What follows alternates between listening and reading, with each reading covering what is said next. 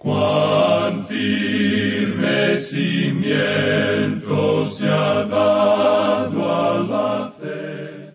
A través de la Biblia, un análisis de la Biblia libro por libro que le ayudará a crecer espiritualmente. Estos estudios fueron diseñados por el doctor J. Vernon McGee. Acompáñenos en este fascinante recorrido a través de la Biblia. La palabra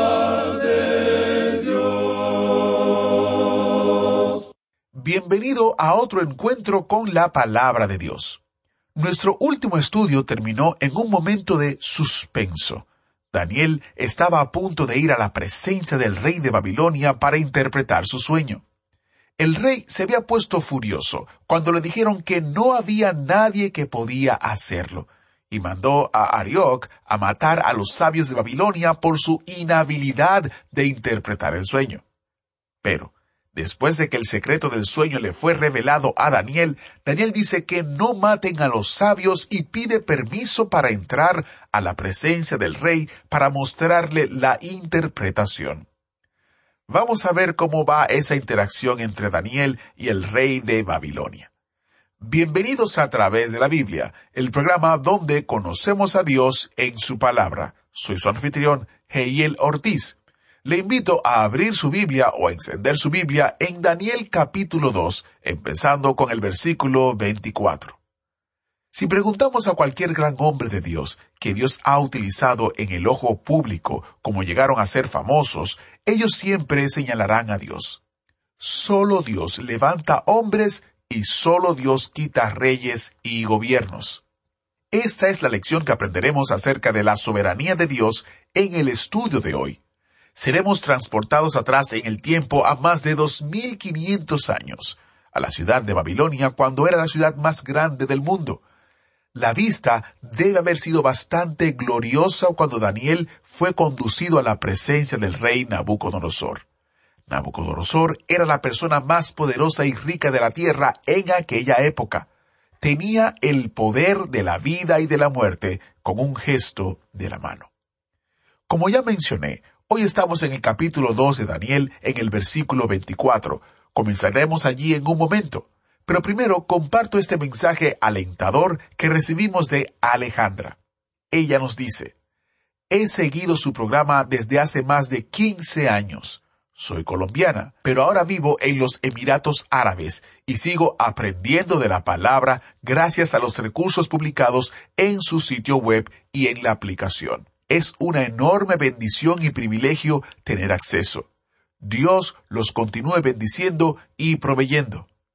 Gracias Alejandra por tomar tiempo de compartir con nosotros cómo el programa y los recursos son de bendición. Que Dios le bendiga ricamente en su estudio de la palabra de Dios. Usted también puede compartir con nosotros su testimonio. ¿Por qué no nos escribe un correo a atv@transmundial.org atv.transmundial.org o visite nuestro sitio web a través de la biblia.org barra testimonio, a través de la biblia.org barra testimonio y allí podrá compartir con nosotros cómo Dios está utilizando este programa y sus recursos para bendecir su vida. Iniciamos este tiempo en oración. Padre Celestial, te damos gracias porque tú obras de manera poderosa en medio de nuestras dificultades. Quizás no lo veamos, quizás no nos damos cuenta, pero tú estás ahí obrando a nuestro favor. Gracias por mostrarnos esta gran verdad en tu palabra y ayudarnos a confiar cada vez más en tu soberanía. En el nombre de Jesús oramos. Amén. Y ahora, encienda su Biblia o busque en su Biblia Daniel capítulo 2, porque iniciamos nuestro recorrido bíblico de hoy con las enseñanzas del Dr. Magui en la inconfundible voz de nuestro maestro Samuel Montoya en el estudio bíblico de hoy. En el día de hoy, amigo oyente, llegamos a nuestro estudio en el capítulo 2 de Daniel y partiremos desde el versículo 24. Dejamos nuestro estudio en un instante bastante emocionante, por cierto. En una historia como la que estamos presentando ahora, ese es el lugar para dejar y luego volver a continuar al día siguiente, ¿no le parece? Bueno, eso fue precisamente lo que tuvimos que hacer. Dejamos este estudio cuando Daniel estaba listo para ir a la presencia del rey e interpretar el sueño. Él le ha dado gracias al Señor por haberle dado las respuestas que buscaba. Y luego él hace algo bastante práctico. Leamos pues el versículo veinticuatro del capítulo dos de Daniel. Después de esto fue Daniel a Arioc, al cual el rey había puesto para matar a los sabios de Babilonia, y le dijo así, No mates a los sabios de Babilonia, llévame a la presencia del rey, y yo le mostraré la interpretación. Daniel quiere detener esa matanza que buscaba hacer el rey. Aparentemente el capitán de la guardia, Arioc, no tenía ningún deseo de hacer eso tampoco. Él no quería la muerte de todos los sabios. Y continuamos leyendo en el versículo veinticinco.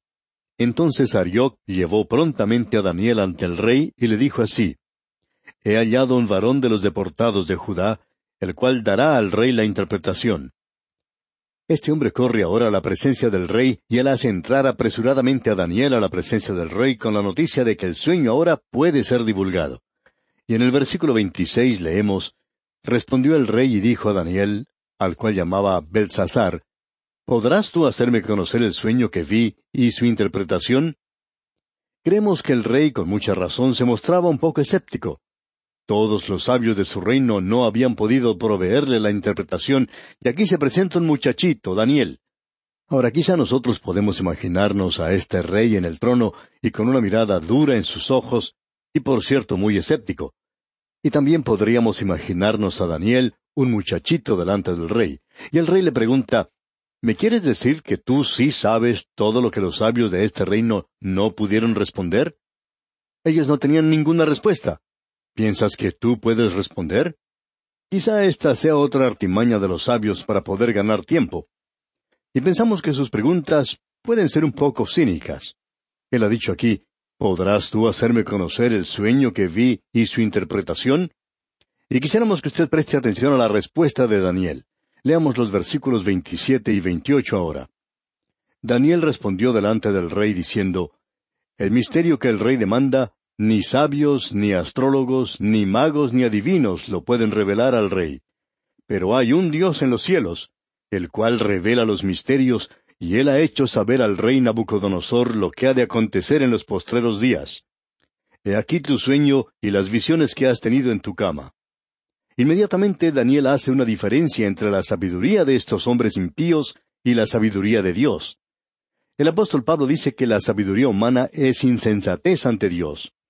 La sabiduría de Dios es insensatez para el mundo, digamos de paso.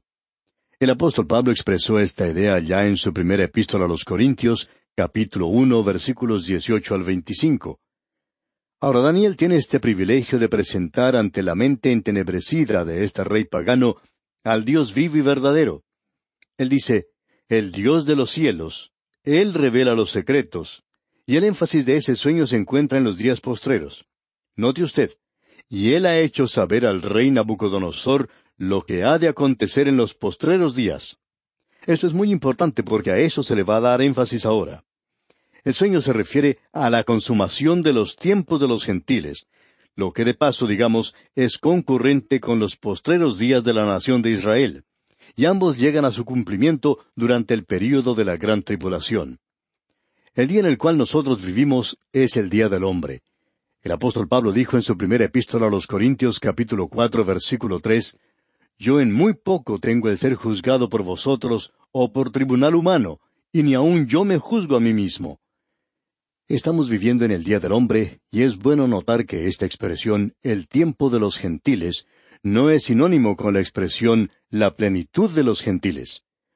El apóstol Pablo dice en su epístola a los Romanos capítulo once versículo veinticinco porque no quiero, hermanos, que ignoréis este misterio, para que no seáis arrogantes en cuanto a vosotros mismos, que ha acontecido a Israel el endurecimiento en parte, hasta que haya entrado la plenitud de los gentiles. Existe una diferencia en esta distinción.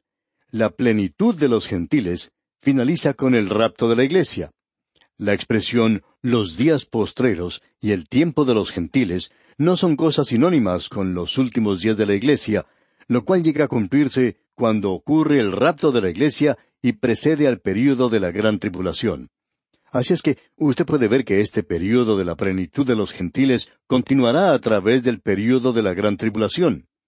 En esa época, Dios ha vuelto su rostro una vez más hacia la nación de Israel. Ahora notemos lo que dicen los versículos 29 y 30 de este capítulo 2 de Daniel. Daniel va a revelarle ahora el sueño al rey. Leamos el versículo 29. Estando tú, oh rey, en tu cama, te vinieron pensamientos por saber lo que habría de ser en lo porvenir, y el que revela los misterios te mostró lo que ha de ser. Esto le molestaba mucho a Nabucodonosor, acostado allí en su cama durante la noche. Él estaba pensando en lo que podría suceder en el futuro. Él es ahora un gobernante con poderes mundiales, y él descubre que es un rey bastante pequeño. Y continúa Daniel hablando en el versículo treinta y dice, Y a mí me ha sido revelado este misterio, no porque en mí haya más sabiduría que en todos los vivientes, sino para que se dé a conocer al rey la interpretación y para que entiendas los pensamientos de tu corazón. Como usted puede ver, amigo oyente, este sueño tenía que ver con el futuro del reino de Nabucodonosor y lo que resultaría de este gran imperio mundial. Aparentemente Nabucodonosor estaba preocupado en cuanto al futuro de este vasto imperio, del cual de repente él resultó siendo poseedor y dictador. Este sueño era la respuesta de Dios a sus problemas. Daniel deja en claro que él no merece ningún crédito, que fue el Dios de los cielos quien le ha revelado el sueño. Dios se mostró dispuesto a revelar el sueño para salvar las vidas de esos hombres sabios, como también para satisfacer la curiosidad de este rey Nabucodonosor. Ahora Dios le va a hablar a este hombre en un lenguaje que él puede comprender. Lo que atraía a Nabucodonosor era el esplendor y la brillanteza exterior de su reino. Pero Dios le va a hablar para mostrarle la gloria y esplendor externos, pero también para mostrarle que es el sueño de un gentil. Y Dios está hablándole al rey de una manera que él entiende. Esa imagen no era para hacer adoración allí. Este hombre sabía mucho en cuanto a imágenes. Él se postraba ante ellas en la ciudad de Babilonia. Esa era una ciudad llena de imágenes. Y Dios le habla ahora a él en un lenguaje que él puede comprender.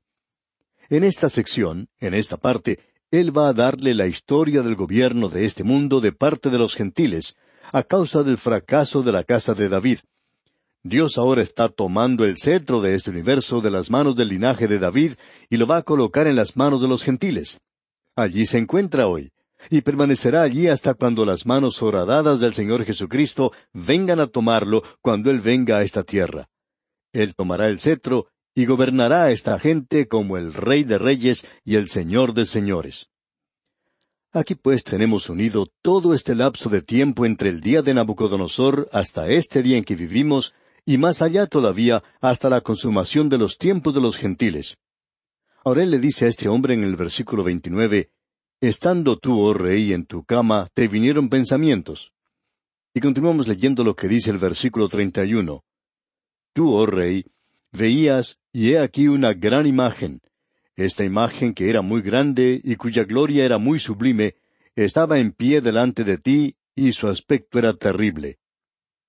Esto era algo que aterrorizaba, era también algo maravilloso. Podríamos decir que era una cosa glamorosa y que revela aquello que es muy glamoroso. Era algo terrible, estupendo. Estos adjetivos se usan mucho hoy. Ahora Daniel comienza a describir el sueño que tuvo Nabucodonosor, y me hubiera gustado estar allí para ver la expresión en el rostro de Nabucodonosor que cambió de cinismo a una sorpresa que no podía ocultar. Y cuando Daniel comenzó a decir, Tú, oh rey, veías, y he aquí una gran imagen. Esta imagen que era muy grande y cuya gloria era muy sublime, estupenda, creo que los ojos de Nabucodonosor se abrieron grandemente se sentó en la orilla del trono y dijo, Muchacho, tú has comenzado bien. Y Daniel continúa con este relato, y en esa tierra de idolatría, una visión como esta era el único lenguaje que Nabucodonosor podía comprender, porque este lugar de Babilonia era conocido como la fuente de la religión pagana, y allí era donde nacían los ídolos paganos. Y leemos ahora en los versículos treinta y dos y treinta y tres lo que Daniel continúa diciendo al rey. La cabeza de esta imagen era de oro fino, su pecho y sus brazos de plata, su vientre y sus muslos de bronce, sus piernas de hierro, sus pies en parte de hierro y en parte de barro cocido. Y creemos que cuando Daniel dijo eso, el rey nuevamente dice, Muchacho, tú tienes razón. Y ahora él está preparado para escuchar la interpretación de ese sueño. Ahora permítanos decir algo en cuanto a esto, amigo oyente. En primer lugar, queremos mencionar lo que dijo Tregalis en cuanto a esta imagen. Dijo él, Aquí todo es presentado delante de este rey según su habilidad de comprensión. Las cosas visibles y externas son mostradas de la forma en que las puede apreciar el hombre. Y como ya hemos dicho, Dios le está hablando a él en un lenguaje que él puede comprender. Esta tremenda imagen que está ante este rey simplemente está de pie allí. No se mueve para nada y es algo sorprendente, glamoroso, terrible, estupendo. La cabeza era de oro, su pecho y sus brazos de plata, su vientre y sus muslos de bronce, sus piernas de hierro, sus pies eran en parte de hierro y en parte de barro cocido. Esa imagen, por tanto, consistía de una variedad de metales. No era una mezcla de metales, sino que era una imagen, digamos, muy multimetálica, de cuatro metales diferentes más una parte de barro. Y se describe fácilmente como hemos dicho aquí. Bien, sigamos leyendo un poco más porque vamos a hablar de esta imagen. Esto es muy importante, una parte de suma importancia de la profecía. Leamos entonces los versículos treinta y cuatro y treinta y cinco de este capítulo dos de Daniel. Estabas mirando hasta que una piedra fue cortada no con mano, e hirió a la imagen en sus pies de hierro y de barro cocido, y los desmenuzó. Entonces fueron desmenuzados también el hierro, el barro cocido, el bronce, la plata y el oro, y fueron como tamo de las eras del verano, y se los llevó el viento sin que de ellos quedara rastro alguno. Mas la piedra que hirió a la imagen fue hecha un gran monte que llenó toda la tierra. Más adelante vamos a llegar a la interpretación de esto, y vamos a permitir que Daniel dé la interpretación. Pero lo que queremos destacar aquí es que en su sueño, mientras Nabucodonosor contemplaba esta imagen en admiración y sorpresa, esa gran piedra que viene más allá de los alrededores de la imagen, sin un origen humano o sin una motivación humana, hiera la imagen en sus pies de hierro y de barro cocido, y la golpea con tal fuerza que todos los metales son desmenuzados, y el viento se llevó todo ese polvo y la imagen desaparece completamente.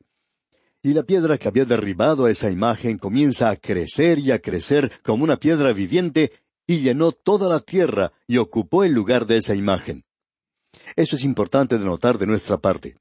Tenemos ahora la definición de cuatro imperios mundiales y su destino según la interpretación de Daniel. Leamos los versículos 36 al 38 de este capítulo 2 de Daniel. Este es el sueño. También la interpretación de él diremos en presencia del rey. Tú, oh rey, eres rey de reyes, porque el Dios del cielo te ha dado reino, poder, fuerza y majestad. Y donde quiera que habitan hijos de hombres, bestias del campo y aves del cielo, Él los ha entregado en tu mano y te ha dado el dominio sobre todo.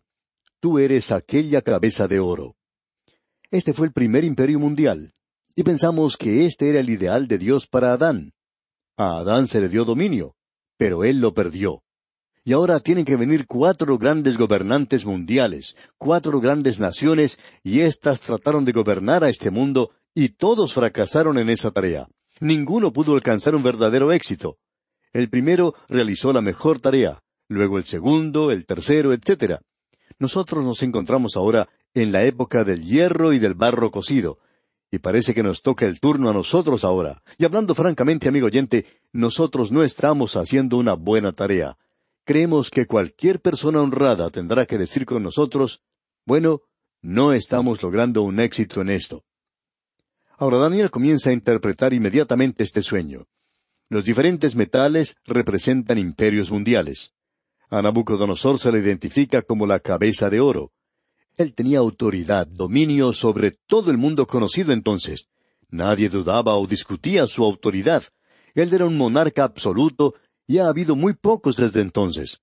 Encontramos que en el capítulo cinco de Daniel, versículos dieciocho y diecinueve, así como también en otras partes de la Biblia, que mucho se dice en cuanto a este imperio de Babilonia. En Jeremías, capítulo veintisiete, versículos cinco al ocho, leemos Yo hice la tierra el hombre y las bestias que están sobre la faz de la tierra, con mi gran poder y con mi brazo extendido, y la di a quien yo quise. Y ahora yo he puesto todas estas tierras en manos de Nabucodonosor, rey de Babilonia, mi siervo, y aun las bestias del campo le he dado para que le sirvan. Y todas las naciones le servirán a él, a su hijo y al hijo de su hijo, hasta que venga también el tiempo de su misma tierra. Y Dios dice, Luego iré yo y acabaré con ese reino y esa tierra. Luego podemos observar lo que dice el capítulo cinco de Daniel, y vamos a reservar esto hasta cuando nos toque estudiar ese capítulo. Dios hizo de Nabucodonosor la cabeza de la imagen, el rey de reyes. Él es el primer gran gobernante mundial. Y en el versículo treinta y nueve leemos Y después de ti se levantará otro reino inferior al tuyo, y luego un tercer reino de bronce, el cual dominará sobre toda la tierra. Este reino que le seguirá a él será inferior. El tercero será inferior al segundo.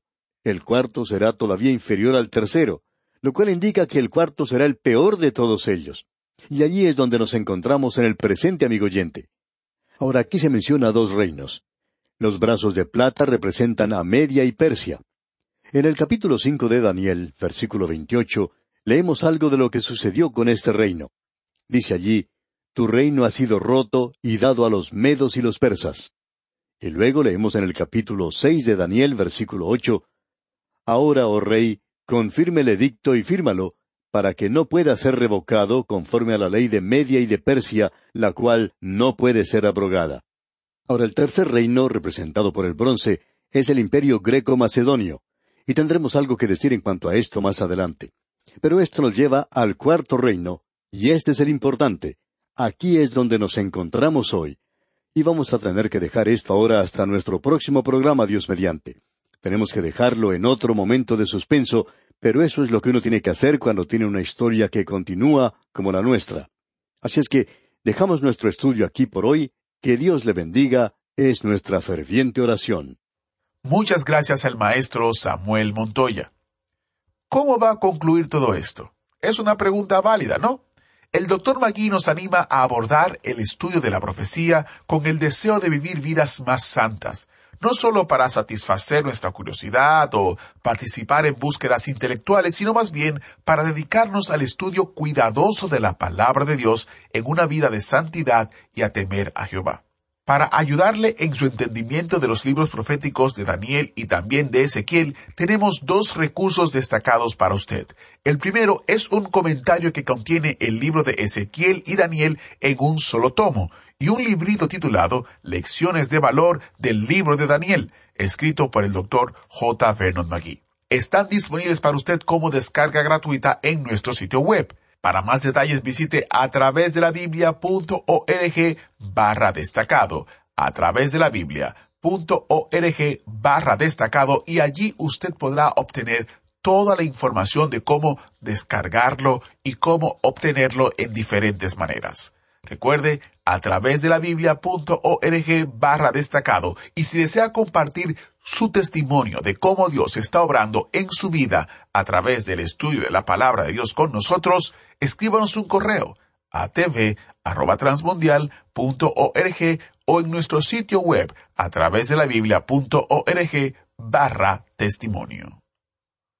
¿Fue de ayuda para usted el estudio de hoy? ¿Desea enviarnos algún comentario de lo que ha estado escuchando? Entonces escríbanos, no espere más. Nuestro correo electrónico es atv@transmundial.org. atv@transmundial.org. Si desea recibir las notas y bosquejos de lo que estamos estudiando, suscríbase gratis en nuestra página en internet a través de la Biblia .org barra notas a través de la Biblia.org barra notas.